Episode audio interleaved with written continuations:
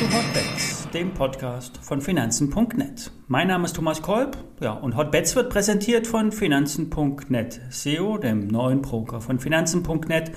Handle hier komplett gebührenfrei und direkt aus der Finanzen.net App oder über die Webseite finanzen.net slash zero. Vorab der nötige Risikohinweis. Alle nachfolgenden Informationen stellen keine Aufforderung zum Kauf oder Verkauf der betreffenden Werte dar. Und bei den besprochenen Wertpapieren handelt es sich um sehr hohe, sehr volatile Anlagemöglichkeiten mit hohem Risiko. Und dies ist keine Anlageberatung. Ihr handelt wie immer auf eigenes Risiko.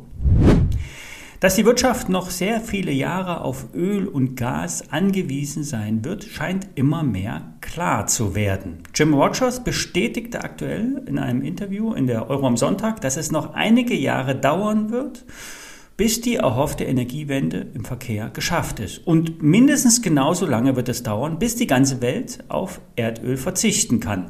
Bis auf weiteres bleibt die Nachfrage nach fossilen Brennstoffen hoch.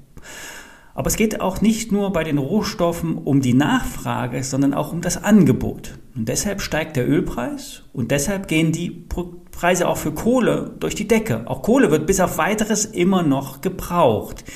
Die Nachfrage ist das eine und die mangelnde Lieferfähigkeit das andere. Und so hat der derzeitige Engpass an Erdgas etwas mit Lieferengpässen zu tun. Auf dem Ölmarkt ist das Auf und Ab der Preise eine Gefahr für die Produzenten und vor allen Dingen äh, kleinere Explorer können mit den Marktverwerfungen schlecht umgehen. Sie stehen, äh, so stehen ja Ölfelder zum Verkauf und die Rosinenpicker sind am Werk und zu den Gewinnern gehört die deutsche Rohstoff.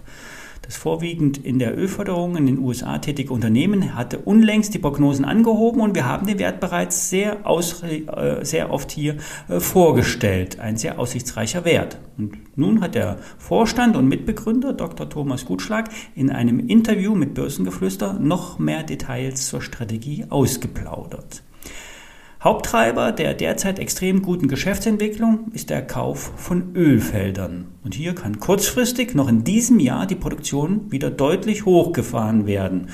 Vor allen Dingen die neuen Bohrlöcher können bald liefern und die stabile Nachfrage bedienen. Die Investitionen in der Pandemie, während der Pandemie macht die deutsche Rohstoff stark. Denn äh, neben den Ölfeldern wurden auch Aktien und Anleihen aus dem Rohstoffbereich zu Ausverkaufspreisen gekauft. Und teilweise wurden diese mit dicken Gewinnen wieder verkauft. 11,7 Millionen Euro wurden schon im letzten und im laufenden Jahr realisiert. 5,8 Millionen schlummern noch als stille Reserven in der Bilanz.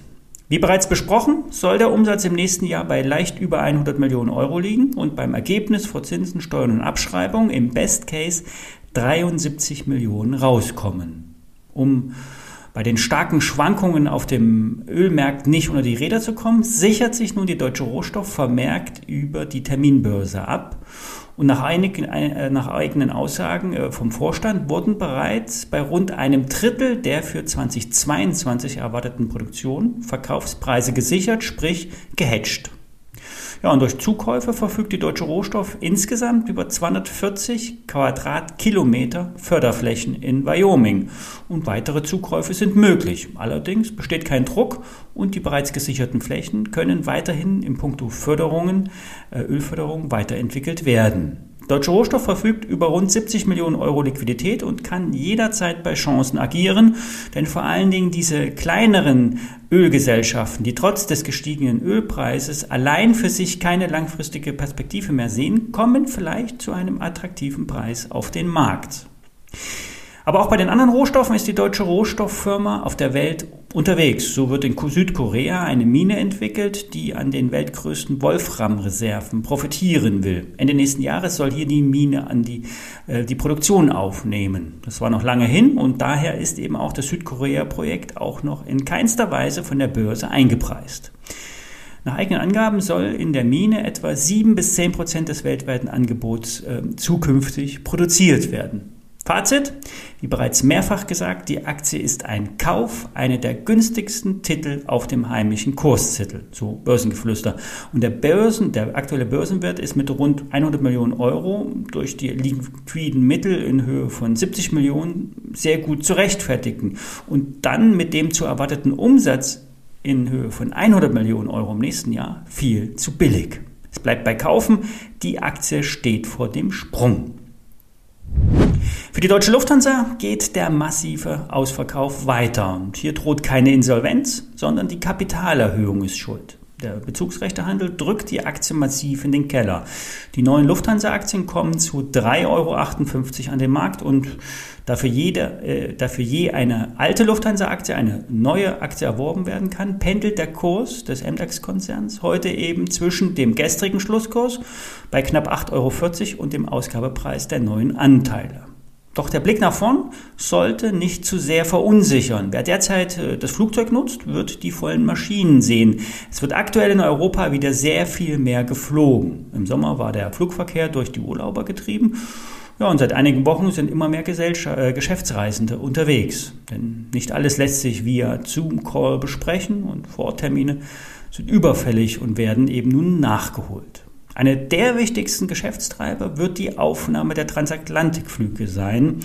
So dürfen ja vollständig geimpfte Reisende aus der EU oder Großbritannien bald wieder in die USA einreisen. Und die Lufthansa profitiert über die Starlands über ein extrem großes und wichtiges Netzwerk. Über die Drehkreuze in Frankfurt und München wird die Belebung der Transatlantikrouten am schnellsten sichtbar werden. Ja, und mit dem Geld der Kapitalerhöhung kann nun die Staatsbeteiligung zurückgezahlt werden, was für den Staat ja, trotz aller Kritiker ein positives Investment ist. Und Lufthansa will nach eigenen Angaben eine aktive Rolle in der europäischen Airline-Konsolidierung spielen. Und diesmal wird keine EU-Wettbewerbskommission sich querstellen. Was heißt das für die Aktie? Der Aktionär wagt sich als einer der ersten aus der Deckung und rät spekulativ eingestellten Trader den Kauf. Mit rund 6 Euro kann eine erste Position in der Lufthansa eingegangen werden. Stopkurs 4,90 Euro, sagt das Anlegermagazin. Soweit für heute. Die Märkte haben sich ja ganz gut erholt. Wie gestern gesagt, erst nach dauerhaften Kursen über 15.400 und 15.500 Punkten im DAX ist die Gefahr geringer. Bisher ist das nur ein Rebound und weitere Kursabschwünge können nicht ausgeschlossen werden. Bleibt aktiv am Markt, nutzt die Chancen und schaltet auch morgen wieder ein. Bis dann.